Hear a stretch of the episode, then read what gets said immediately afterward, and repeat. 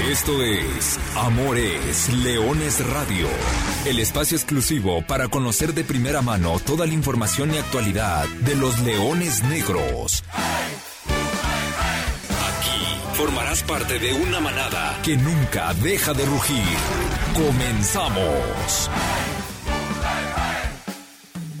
Hola, ¿qué tal? Hola, ¿qué tal? Eh, muy buenas tardes, sean todos ustedes eh, bienvenidos a una nueva emisión de Amor en Leones Radio. El programa destinado para platicar de toda la actualidad de los Leones Negros, del equipo de la Universidad de Guadalajara, del equipo que nació grande. Después de una semana, híjole, con, con muchísimas eh, situaciones que se han suscitado alrededor de la institución, alrededor de la Universidad de Guadalajara, no podemos ser ajenos y desde acá sumarnos a la pena que embarga hoy a toda la comunidad universitaria que desde el domingo pasado fue sacudida con eh, la noticia de la muerte del ex rector general, ex presidente de, de, los Leones Negros, el licenciado Raúl Padilla López, y que bueno, sin duda alguna ha sido la noticia, la noticia que ha simbrado al interior de, de la Universidad de Guadalajara y de esta institución que por supuesto es todo menos ajena al equipo de fútbol y es que finalmente los Leones Negros representan a la Universidad de Guadalajara, son parte de esta comunidad y nadie podemos ser ajenos al legado y a toda la historia y a todo lo que ha marcado y a todo lo que dejó. De entrada, en la parte educativa, ¿no? Por supuesto, eh, es, es de donde parte todo la Universidad de Guadalajara, eh, la red universitaria, los centros universitarios, las prepas, todo lo que abarca esta institución y todo lo que le da al Estado de Jalisco, mucho de eso gracias a la visión del licenciado Raúl Padilla López. Después hablar, por supuesto, de los temas culturales, ¿no? No podemos ser ajenos a la Feria Internacional del Libro, a Papirolas, al Centro Cultural Universitario y a todos esos recintos, lugares y eventos que se conformaron en su mente y que hoy son una realidad y que tienen a Guadalajara en, en los ojos del mundo y que la han convertido en, una de las más eh, importantes y además un referente en temas culturales. Pero ya entrando en la parte deportiva, mucho se puede hablar, ¿eh? Muchos eh, dirán que a él, eh, siendo rector general, le tocó la desaparición del equipo y es una historia que, bueno, eh, finalmente venía de un decreto presidencial o nacional donde se tenían que destinar los recursos a, la parte educativa y no al deporte profesional y bueno, eh, se tomó en ese momento una una decisión de, abandonar el fútbol profesional, de un equipo que, había marcado una época, que así como llegó eh, a tambor batiente, pues así también se tuvo que, se tuvo que ir eh, eh, 20 años después, pero también de, de, de su mano y, y, con su apoyo, en 2009 se dio y se permitió el, el regreso del fútbol profesional a la Universidad de Guadalajara con la creación de en ese momento la operadora Leones Negros, cuando se adquiera el tapatío, eh, con ese acuerdo con, con Jorge Vergara, eh, ahora en paz descansen ambos personajes y, y, cinco años después, bueno, se consigue aquel 10 de mayo inolvidable el ascenso a la primera división y es justamente el licenciado Raúl Padilla quien toma la presidencia de, de, del equipo durante, durante ese año. A él le toca, a él le toca dar la cara. Recuerdo perfectamente esa conferencia de prensa cuando el equipo desciende y, y hay que convocar un par de, eh, de semanas después de, del descenso y él es el que el que va a dar la cara, dice, este proyecto va a continuar, aquí nos acaban los leones negros, este, y vamos a armar un, proyecto para, para regresar lo más pronto posible a primera división, se armó un super equipo, ya de la historia futbolística, muchos la recordamos, a él, a él le toca presentar a, Daniel Guzmán para esa, para esa temporada 2015-2016 y posteriormente vuelve a dar un paso al costado como presidente del patronato, pero siempre al pendiente eh, del equipo. Un poco, un poco del legado y de, de lo mucho que ha dejado el licenciado Raúl Padilla López para, para este estado, eh, y, repetimos, para la Universidad de Guadalajara y, también, por supuesto, para los Leones Negros. Y, y con esa noticia que, nos ha sacudido, pues bueno, es, es, indudablemente como tenemos que arrancar este programa, no sin antes saludándolos con todo y con mucho gusto a todos los que nos siguen a través de las plataformas digitales. Saludos a los que escuchan el podcast de Amores Leones de Radio. Yo soy Arturo Benavides, como siempre le agradezco el favor de su atención y voy a saludar al profesor Carlos Alberto Valdés, quien ya está también aquí con nosotros. Profe, ¿cómo andas? Buenas tardes. Hola, ¿qué tal Artur? ¿Cómo estás? Muy buenas tardes a ti, a toda la gente que nos escucha. Sí, sumarnos al abrazo solidario a los familiares y personas cercanas al licenciado Padilla, que desafortunadamente dejó de existir este fin de semana y entre medias, mucha información de la cual platicar. Leones Negros se acerca a la definición de este clausura 2023, de la cual ya estaremos platicando. Además, también platicar, como todas las semanas, de las fuerzas inferiores del conjunto de Universidad de Guadalajara. Pero siempre con el respetuoso y muy cordial saludo a los dolientes por esta gran pérdida de uno de los personajes más trascendentes de la cultura tapatía, cuando menos en los últimos 40 o 50 años.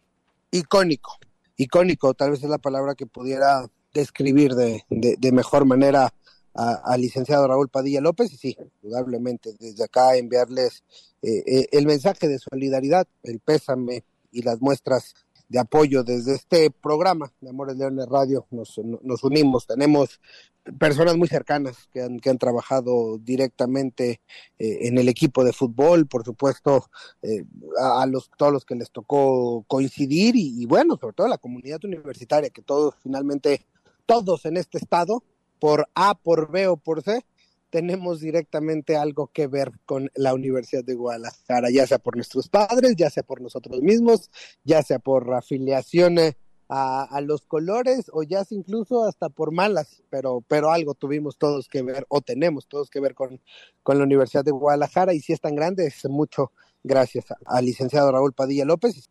Y sí, pues eh, eh, la vida continúa y, el, fútbol también. Y el clausura 2023, como bien dices, entre medias de esta tremenda y terrible noticia, pues hubo un par de partidos. Uno para muy bien y otro, híjole, con esa sensación que ha sido una constante. Me parece que, que, lo sucedido ayer en Mérida es la constante de todo el torneo Clausura 2023 de los Leones Negros. Un torneo que las sensaciones en general de los partidos no son malas, pero que los resultados sí lo son.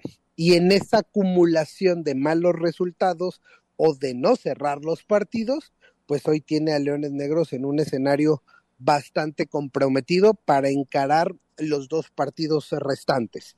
Así de bote pronto, profe, ¿cuál es la sensación que te deja esta semana? La sensación de insuficiencia, porque Universidad de Guadalajara se había acercado a meterse con todo en la pelea después de su mejor actuación de la campaña el pasado viernes ante Coyotes y el día de ayer había presentado una buena cara en el Carlos Iturralde y en los últimos instantes se queda sin la posibilidad de sumar de tres unidades. Lo decíamos la semana anterior, si hoy Leones Negros hubiese llegado con dos triunfos, el semáforo de las posibilidades de clasificar a la ronda eliminatoria estaría en un color amarillo, en un color ámbar. Me parece que con el empate del día de ayer ha regresado a una tonalidad naranja, con lo cual, pese a que sumas de visita, Leones Negros sigue pagando los pecados que cometió en el arranque y en el comienzo de este clausura 2023.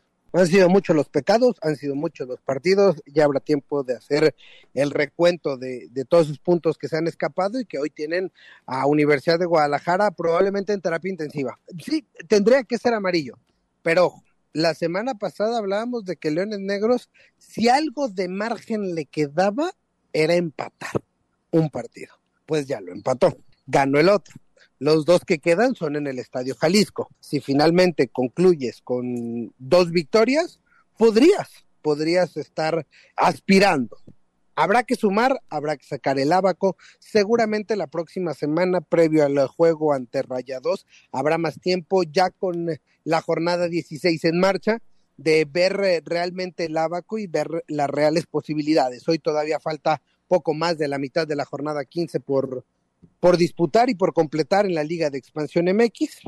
Por ende, pues eh, hoy, hoy, hoy solamente tocaremos el punto de los partidos disputados esta, esta semana.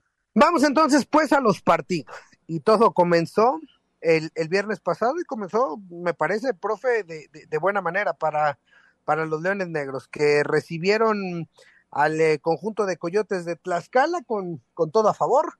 Y, y bueno, finalmente ya, ya, ya, ya le pudimos dar la vuelta a esa maldición de Amores Leones de Radio y, los Coyotes de Tlaxcala que nunca habían ganado en el, en el Estadio Jalisco, pues siguen sin, sin ganar en el Estadio Jalisco y no solo eso, sino que se llevaron una derrota, un, un vuelve a la vida prácticamente lo que, lo que tuvo Leones Negros el viernes pasado ahí en la cancha del Monumental Estadio Jalisco porque, porque tuvieron un partido redondo, porque en un gran primer tiempo que afortunadamente me parece un gol de último minuto antes de irse al descanso le puede cambiar la cara.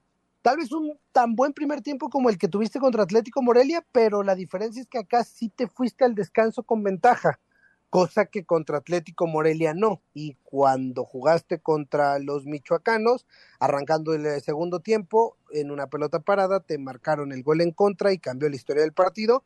Y acá, arrancando la parte complementaria, el Leones Negros hizo el segundo y entonces ya le dio vida y le dio rumbo a una victoria que la terminó sellando, los dos primeros goles, por cierto, de Wilber Rentería, y todo lo terminó sellando un golazo del señor Jesús Enestrosa.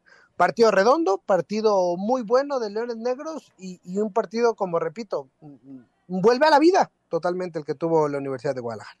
Sí, porque consigue su tercer triunfo del Clausura 2023, consigue su tercera victoria en este estadio Jalisco, además su tercera valla embatida, termina dejando a cero y lo hace por segunda ocasión consecutiva. Esto fue fundamental, pero a partir de ahí se conjugó con el mejor partido de Wilber Rentería, inclusive me atrevería a decir que junto con lo visto eh, un, una jornada antes, por Felipe López, lo conseguido por Pipe López en el Estadio de la Ciudad de los Deportes, y por ahí alguna actuación que se me escape, la de Wilber Rentería, se mete sin lugar a dudas en el podium de la aportación más significativa desde el apartado de un solo futbolista en lo que va de la campaña y no solamente por el doblete que de hecho significó el segundo en lo que va de esta campaña, pero más allá de eso, el aporte que tuvo el futbolista colombiano fue muy destacado. ¿Por qué? Porque termina potenciando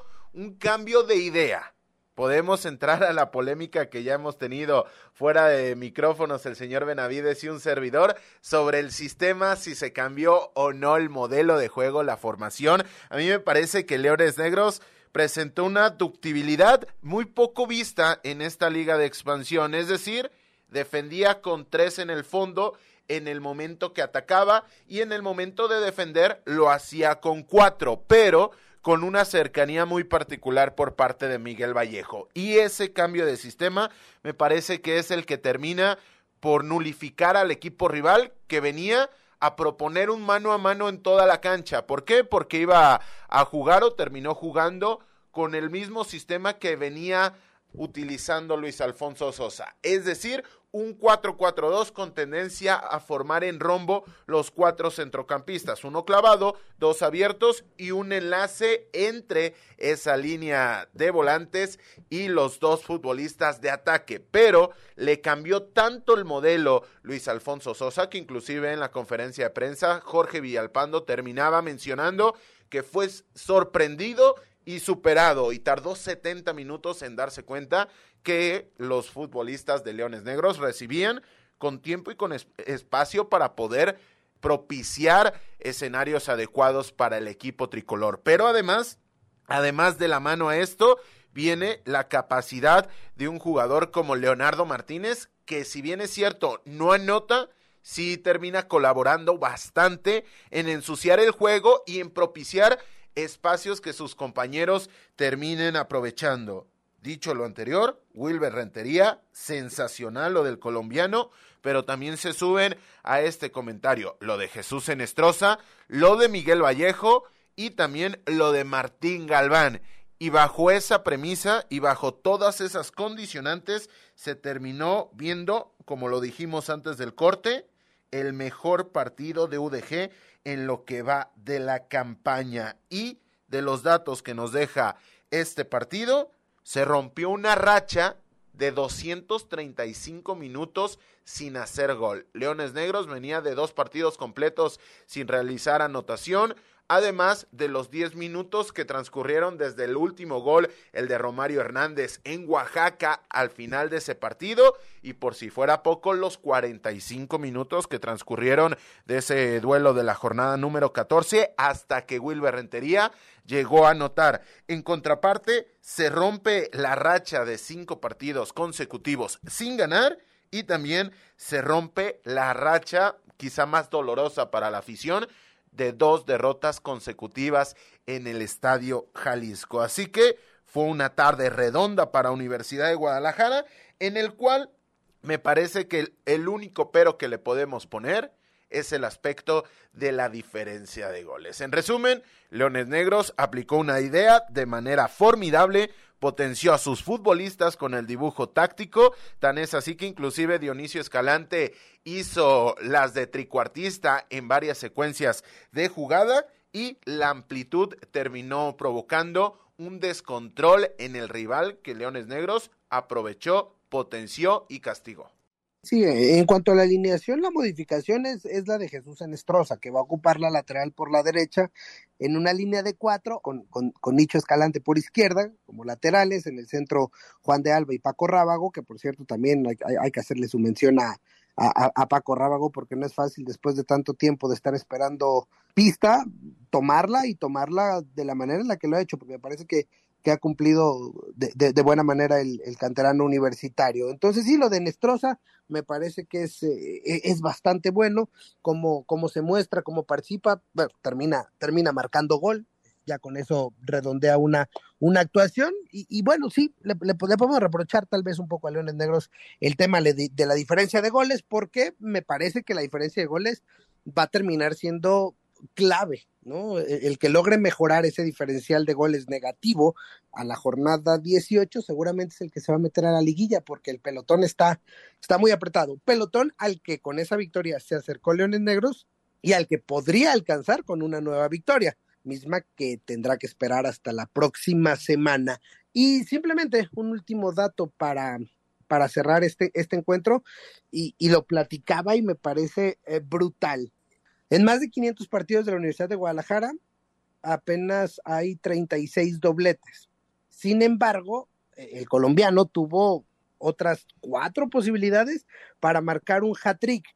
Y es a donde quiero llegar con este dato, porque solamente tres jugadores han sido capaces de, de, marcar un triplete en un partido oficial de Leones Negros desde su reaparición.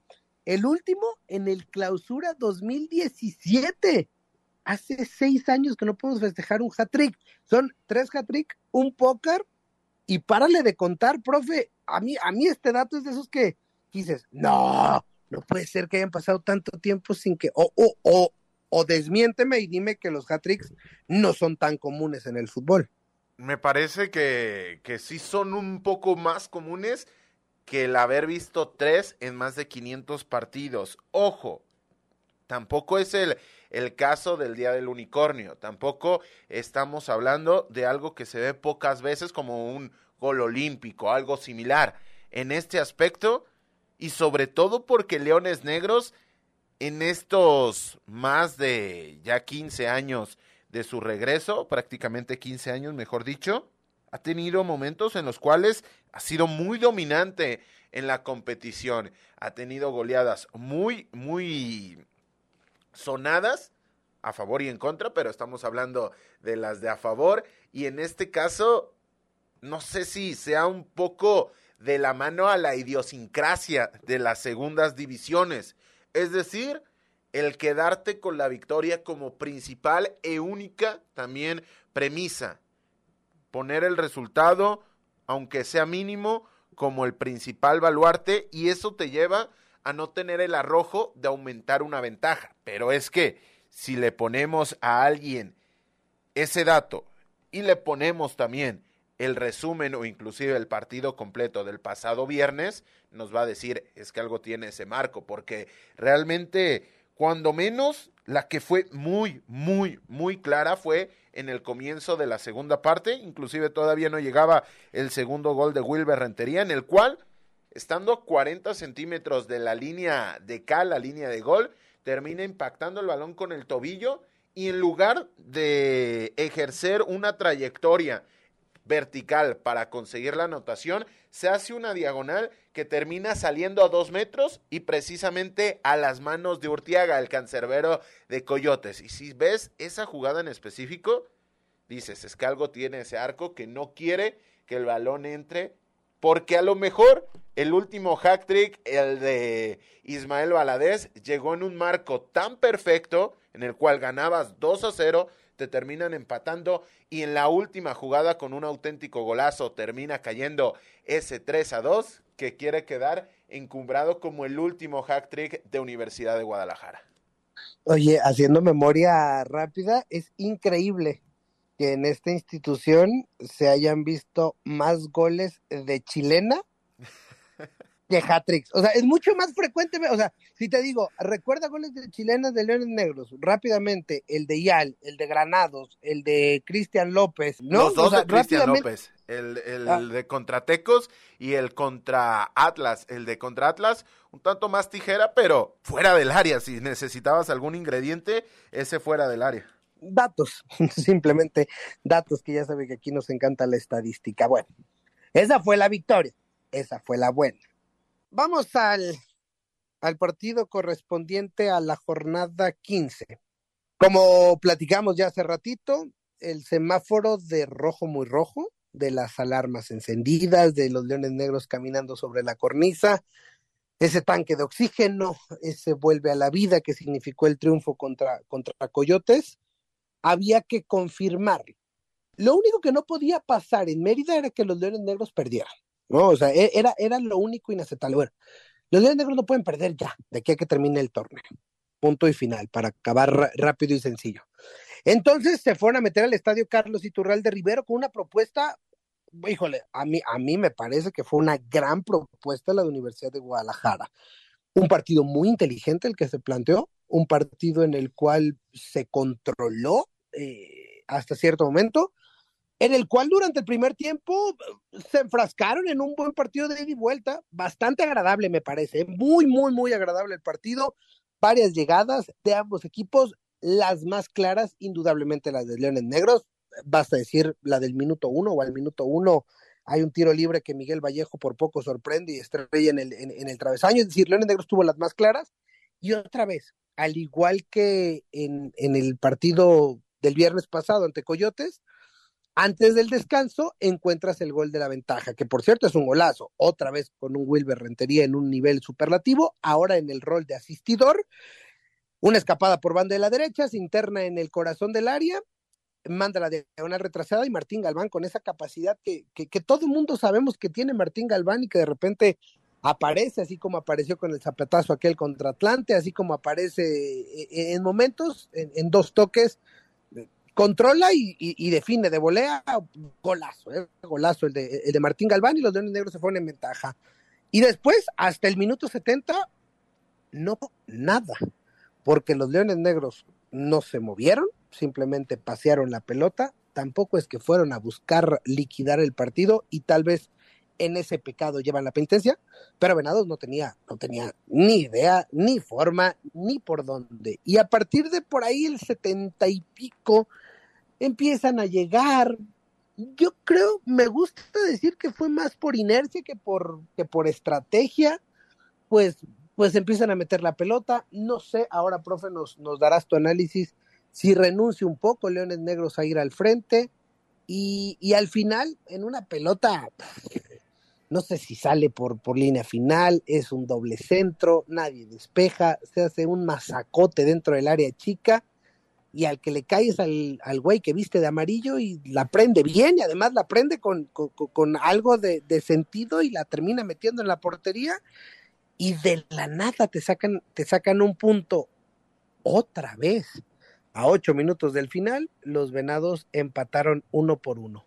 Después, ya en tiempo de compensación, el, el, mismo hombre, Miguel Mayo, que te metió el, el, gol, se ve expulsado por dos faltas durísimas sobre Nestroza, pero es cuando dices, ¿para qué reaccionas tan tarde? Lo pudiste haber liquidado. Ah, vamos primero al partido y después con las repercusiones, profe. primero, te quiero escuchar el partido de, del día de ayer.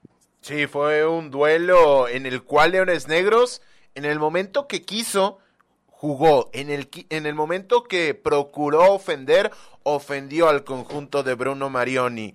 Y me parece que en ese tránsito y en esa comodidad, Leones Negros comienza a asumir una postura reactiva a partir de la segunda mitad de el segundo tiempo, valga la redundancia, pero donde encuentro yo el cambio diferencial es en el hecho del ingreso de Carlos Rosell para habilitar a Slater Lora como un futbolista de ataque meramente. ¿Por qué? Porque comenzó como una especie de extremo, una, especie de, de, volante por el costado de la derecha, pero cuando Slater Lora terminó fungiendo como ese nueve, como ese delantero centro, terminó creando un tremendo atajo para que el juego de, de Venados, en este caso, fuera mucho más directo, fuera mucho más sencillo y solamente se limitara a balones largos buscando ya sea la propia habilitación a Slater Lora o que Lora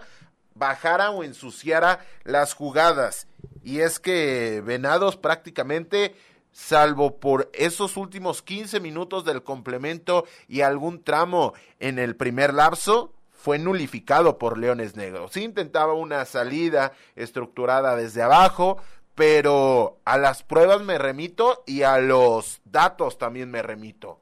Bruno Marioni en cinco partidos, en cuatro partidos antes de este, nunca había arañado unidades a Luis Alfonso Sosa.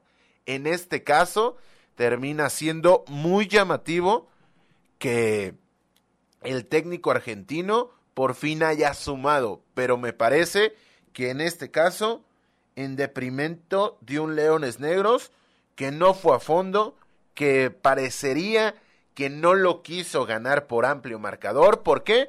Porque yo vi un equipo mucho más plano a lo que había mostrado contra Coyotes. Sí en otro rol, sí en otro escenario porque lo terminas haciendo de visita, pero esa conjunción entre líneas, ese poco espacio que había entre los futbolistas que vestían de tricolor, no terminaba por aparecer el día de ayer. Sí generó, sí tuvo chances, pero sin embargo no fue ese equipo explosivo, muy amplio, con mucha amplitud por los costados y sobre todo lo efectivo que fue contra Coyotes de Tlaxcala. Antes de regresarte el micrófono y antes de platicar de los datos, Artur, comencé viendo el partido por Fox Sport y en Fox Sport se quejaban amargamente de los números de Universidad de Guadalajara. Pero lo que sí habría que cuestionar la calidad de la imagen de Fox Sport, porque a mí no me van a decir que es la calidad de, del propio producto, no me van a decir ni siquiera que es la, la pantalla o el, medio por el cual disfrutamos el partido. Después de 10 minutos, parecía que estaba viendo un partido de la Eurocopa 2000. Es paupérrimo. Quizá no es el tema de este, de este programa, pero sí quería señalar que así como ellos cuestionan, también habría que voltear a ver su transmisión. Afortunadamente hay opciones, nos fuimos a Claro Sport y cuando menos llegamos al Full HD. No pidamos 4K, pero ya Full HD. Sí, habría que empezar que, que aunque sea en el marcador le pongan UDG y no UAG, ¿no? sería bueno simplemente que conocieran los equipos. Ya, ya sería mucho pedir los, los jugadores y demás. Pero bueno, como bien dices, esa es harina de otro costal que, difícilmente podremos eh, solucionar, al menos no en este programa. Y dentro de lo que decías del partido, me parece que, la terminología más fuerte es Leones Negros no lo quiso ganar. O sea, pareciera, da la impresión que no lo quiso ganar, aunque tuvo todo y lo tenía controlado y en una jugada fortuita. Y bueno, finalmente son cosas que pasan, pero cosas que te, que te comprometen mucho. Y y el profesor Luis Alfonso en la rueda de prensa posterior al partido dice algo tremendamente revelador sobre justamente lo que le faltó a Leones Negros. No se los digo yo. ¿Qué les parece si mejor lo escuchamos en voz del director técnico? Estas fueron sus palabras ayer en la rueda de prensa en el estadio Carlos Iturral de Rivero después de que los Leones Negros empataron el partido ante Venados de la jornada 15 Pues mal, mal porque prácticamente controlamos el partido, eh, nos pusimos en ventaja, pero nos faltó ser más ambiciosos. Tuvimos eh, la posibilidad de ir a buscar eh, el segundo gol y no terminarlo sufriendo, corriendo riesgos como finalmente sucedió. y eso es lo que nos faltó. Hoy en términos generales es un buen partido, excepto esa, esa situación. ¿no? Este, eh, el ser más ambiciosos, el ir a buscar el segundo gol y aunque lo tuvimos, bueno, pues eh, no fuimos lo suficientemente determinantes como para haber ampliado el marcador y siempre hay algún tipo de riesgo, siempre eh, en alguna equivocación de propia del árbitro, acierto del rival, lo que sea, te pueden empatar como finalmente sucedió. Esa es la realidad. Hoy sabíamos que era un partido muy importante porque nos permitía, eh, en primer lugar, eh, igualar en puntos a, Mérida y estar ahí cerca de, la zona de reclasificación. No sabemos cómo vayamos a quedar o en qué condiciones eh, nos deje este resultado para los dos últimos partidos, pero al menos por nuestra cuenta haremos lo que tenemos que hacer, que es eh, ganar los partidos que tenemos de, local y ya veremos si para eh, con eso nos alcanza, pero pues no hay más, nosotros mismos nos hemos complicado y ahora hay que atender esta situación.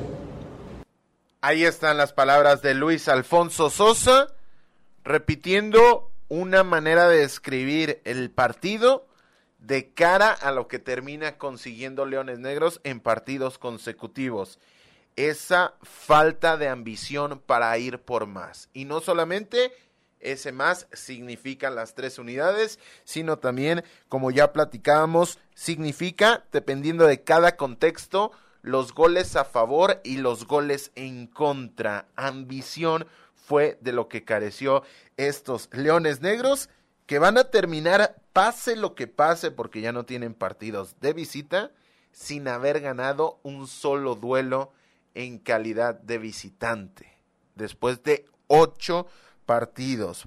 En la comparación de lo que pasó en el Apertura 2022, Leones Negros ganó en cinco ocasiones.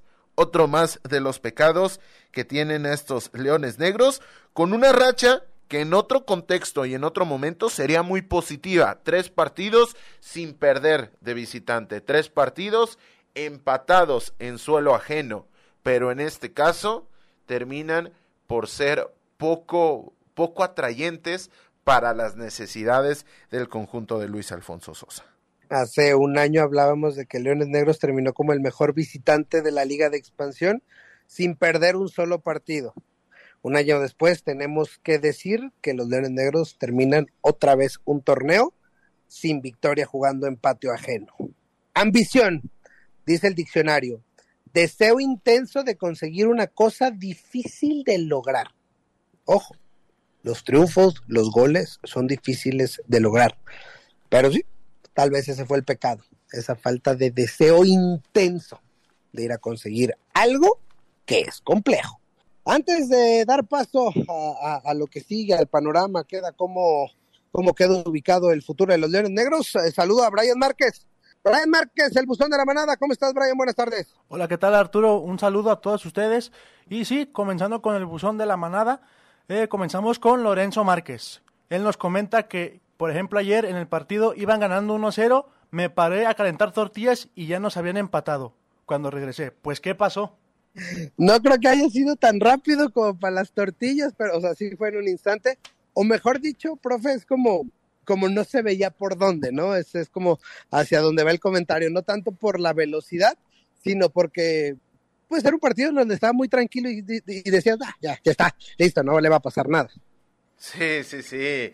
Así terminó.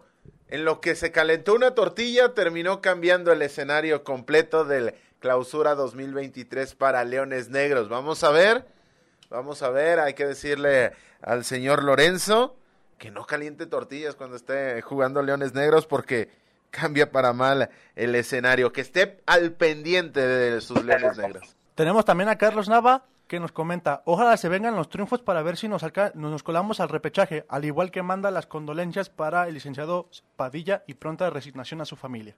Perfecto, gracias, gracias a Brian Márquez. Y sí, así como, así como dice don Carlos, pues, pues el panorama se pone complicado. ¿Qué tiene que hacer Leones Negros? Ganar. El gol, ese gol mientras eh, don Lorenzo calentaba las tortillas, cambió el rumbo del torneo. Y acondicionado, acondicionado, y hay que decirlo como tal, eh, el futuro de, Universidad de Guadalajara en, en el clausura 2023.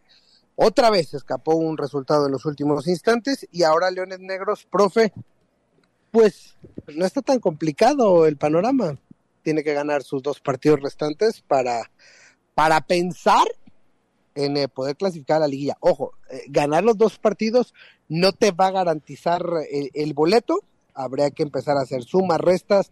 El tema de la diferencia de goles será, será importante, pero no puedes pensar en otra cosa que no sea conseguir dos victorias y empezando por el jueves de la siguiente semana ante Rayados, partido del que ya tendremos tiempo de, platicar con, con calma el próximo miércoles.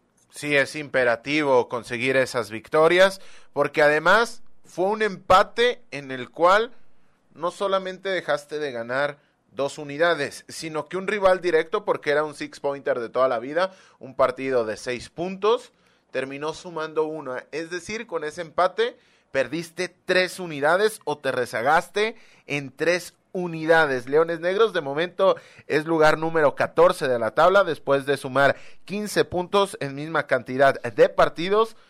De momento los lugares 11 y 12 que son Venados tienen 18 unidades. El siguiente rival de Leones Negros, Raya 2, que viene de empatar mostrando una cara bastante, bastante amarga en casa frente a la Cranes de Durango. Hace su trabajo el equipo de Jair del Real, pero, pero, ojo, está clasificado en cuarto lugar Raya 2, pero ni por asomo me parece que su momentum de la campaña esté a la par de su posicionamiento dentro de la tabla de posiciones. Voy a decir un comentario que quizá sea escupir hacia arriba, pero se lo preguntaba ayer a Bruno Marioni, ¿cómo habla de la competencia que después de siete partidos sin ganar venados, siga en ese lugar número 12? Habla muy mal de equipos como Leones Negros. Sí, sí, vaya, es, eh, eh, es impresionante y así va a estar.